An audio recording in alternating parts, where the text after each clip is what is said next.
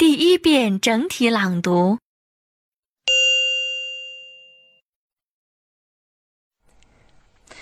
The Moroccan army says 78 people were killed when a military transport plane crashed into a mountain in the south of the country, just north of the disputed Western Sahara territory.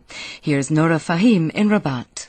The Hercules C-130 crashed this morning into a mountain near the town Gelmim in the south of Morocco. According to Morocco's official news agency La Map, the plane was carrying 81 people and only three have survived.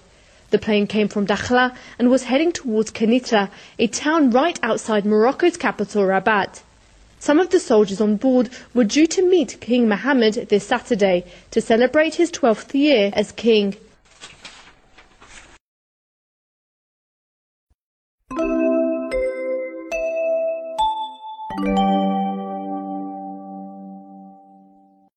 遍分解式朗读。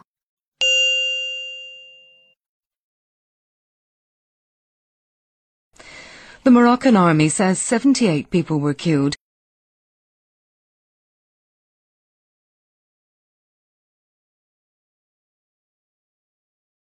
when a military transport plane crashed into a mountain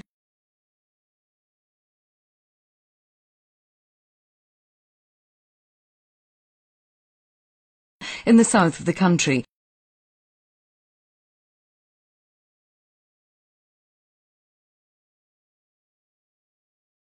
just north of the disputed Western Sahara territory.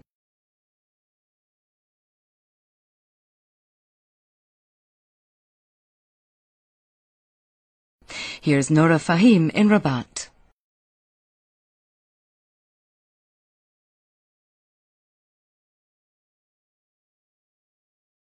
The Hercules C-130 crashed this morning into a mountain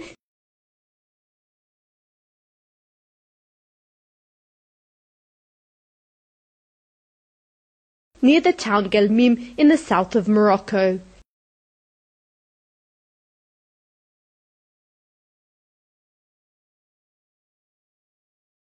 According to Morocco's official news agency La Map,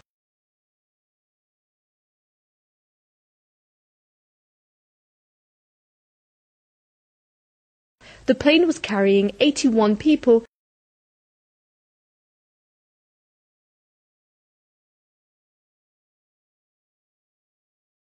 and only three have survived.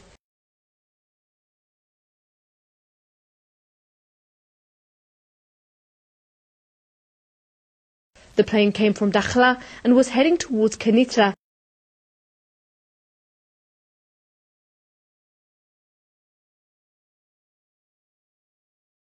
A town right outside Morocco's capital Rabat.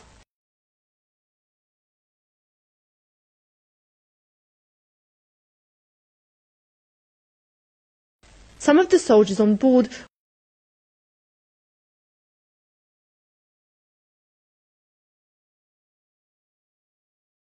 were due to meet King Mohammed this Saturday.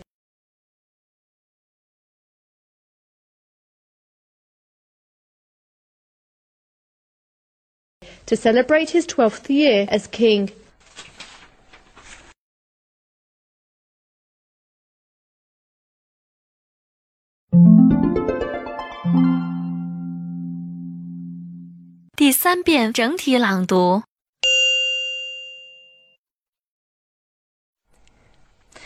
The Moroccan army says 78 people were killed when a military transport plane crashed into a mountain in the south of the country, just north of the disputed Western Sahara territory. Here's Nora Fahim in Rabat. The Hercules C-130 crashed this morning into a mountain near the town Gelmim in the south of Morocco. According to Morocco's official news agency La Map, the plane was carrying 81 people and only three have survived. The plane came from Dakhla and was heading towards Kenitra, a town right outside Morocco's capital Rabat. Some of the soldiers on board were due to meet King Mohammed this Saturday to celebrate his 12th year as king.